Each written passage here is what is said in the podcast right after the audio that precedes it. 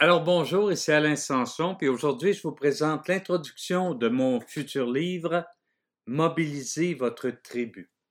Alors l'introduction s'intitule Pourquoi parler de tribu?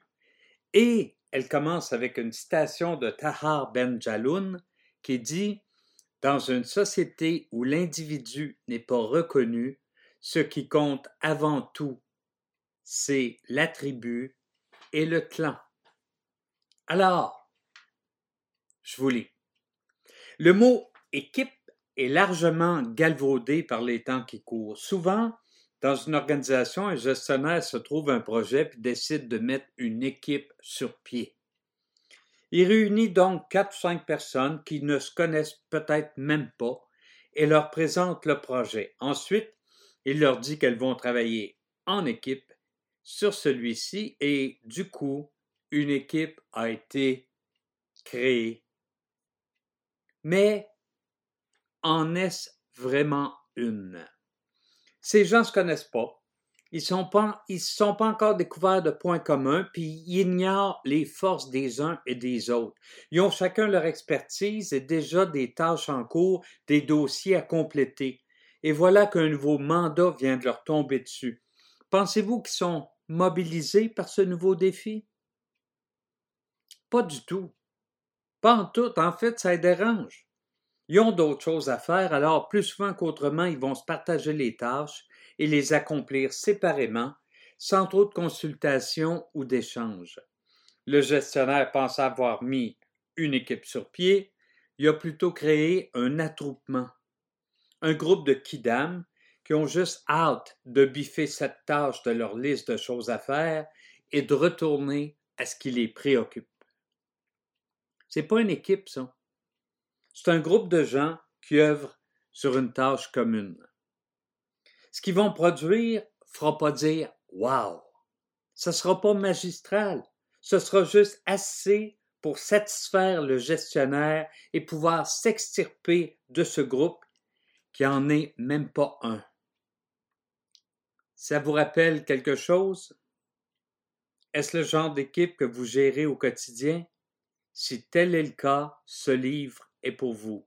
Vous y découvrirez comment faire grandir et mobiliser votre tribu.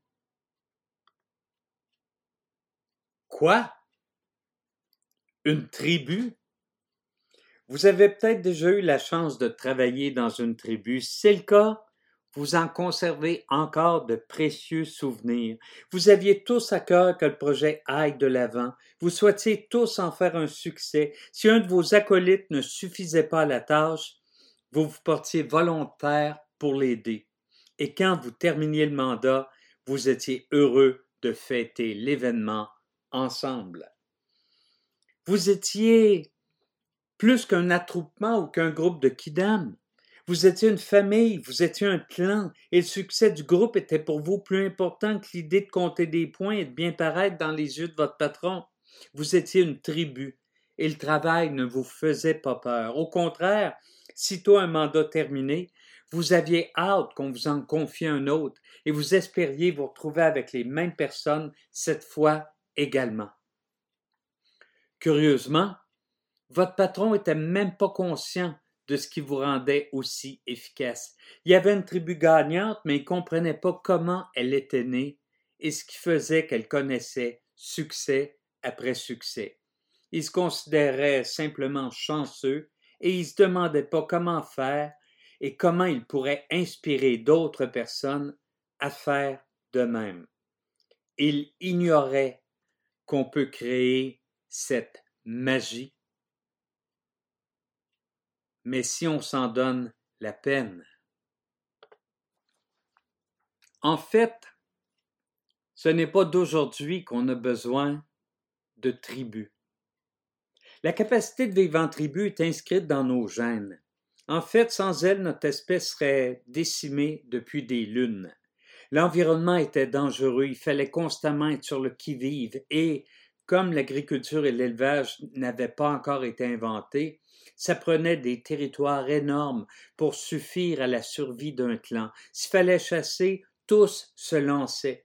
Si c'était le temps de cueillir des fruits, personne ne restait étendu dans sa case en se disant je travaillerai demain. C'est ensemble qu'on réussissait ou c'est ensemble qu'on périssait. Les tireurs au flanc étaient rapidement bannis. Il fallait que tous contribuent à la hauteur de leur capacité. C'est ainsi que le clan restait en vie et qu'il arrivait à faire grandir la génération suivante. Aucun membre de la tribu n'osait dire qu'il était passé cinq heures puis que son quart de travail était terminé. Il fallait s'attaquer à la tâche quand elle se présentait.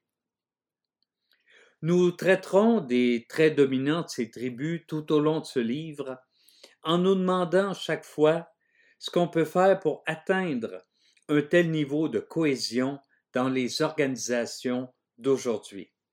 Qu'est-ce qui a distingué les tribus qui ont survécu? Qu'est-ce qui créait cette magie? Et pourriez-vous vous inspirer de ces constats anthropologiques pour mobiliser la vôtre? Pour répondre à ces questions, nous procéderons en cinq étapes. D'un premier temps, nous nous pencherons sur l'importance de la culture dans une tribu et sur les dangers de l'ignorer quand on est trop occupé à être simplement un boss. Ce sera notre premier chapitre. Au chapitre 2, nous tenterons d'évaluer le niveau d'évolution de votre tribu. Il y en a cinq et si vous n'en êtes pas conscient, vos efforts de mobilisation risquent de constituer des coups d'épée dans l'eau. On ne peut pas en effet faire passer une tribu collée au premier niveau à un niveau supérieur sans passer par tous les niveaux intermédiaires. Vous devez connaître vos troupes et identifier les sous-tribus qui le constituent. Troisièmement, nous nous attaquerons aux compétences qui permettent aux leaders de faire grandir leur tribu et de leur offrir une stratégie qui sera mobilisatrice. Cela, cela impliquera peut-être de modifier la façon dont vous voyez vos responsabilités et la manière dont vous intervenez chaque jour. Pour modifier cette tribu, on ne peut pas gérer à la petite semaine. Il faut avoir un avenir souhaitable à concrétiser ensemble. Il fut un temps où cet avenir était la simple survie. Les attentes des gens ont grandi depuis.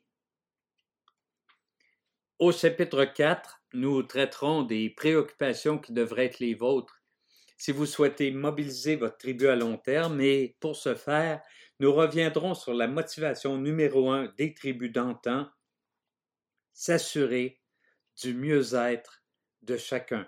Il s'agit d'un élément mobilisateur qui favorise la rétention du personnel et qui vous permet, parce qu'ils sont libérés des soucis quotidiens, de s'investir à fond dans leur travail. Finalement, au chapitre 5, nous traiterons du ciment qui peut le plus efficacement possible venir consolider les relations humaines à l'intérieur de votre tribu, l'humour. Ce trait de caractère permet de dédramatiser les événements, de mettre en relief les incongruités de la vie et de rendre la vie plus douce pour tous ces gens qui, jour après jour, sont là pour vous aider à atteindre vos objectifs. Trop souvent, on regarde l'humour comme un simple manque de sérieux, il est temps de lui redonner ses lettres de noblesse. Vous avez à cœur de faire passer vos attroupements au niveau de réelles tribus. Vous rêvez d'une réelle cohésion qui animerait vos troupes et vous permettrait de relever tous les défis en cours. Vous aimeriez tirer le maximum de ceux qui se présentent chez vous tous les jours. Pour ce faire, vous devez vous intéresser à la culture, devenir le coach qui leur permettra de passer à des niveaux supérieurs et leur communiquer que vous vous préoccupez de leur mieux-être. Y arriverez-vous? Ça dépendra de vos efforts et de votre discipline. Trop de gestionnaires aimeraient se contenter d'une nouvelle couche de peinture sur leur pratique managériale, alors que c'est une révolution qu'ils devraient entreprendre. Laissez-moi vous aider à entreprendre cette révolution dès aujourd'hui. Nous débuterons en posant un regard anthropologique sur les tribus et leur culture, Tentons de changer le regard que vous portez sur votre groupe. Pour ce faire, nous nous baserons sur les travaux du docteur Gregory Urban, professeur à l'Université de Pennsylvanie.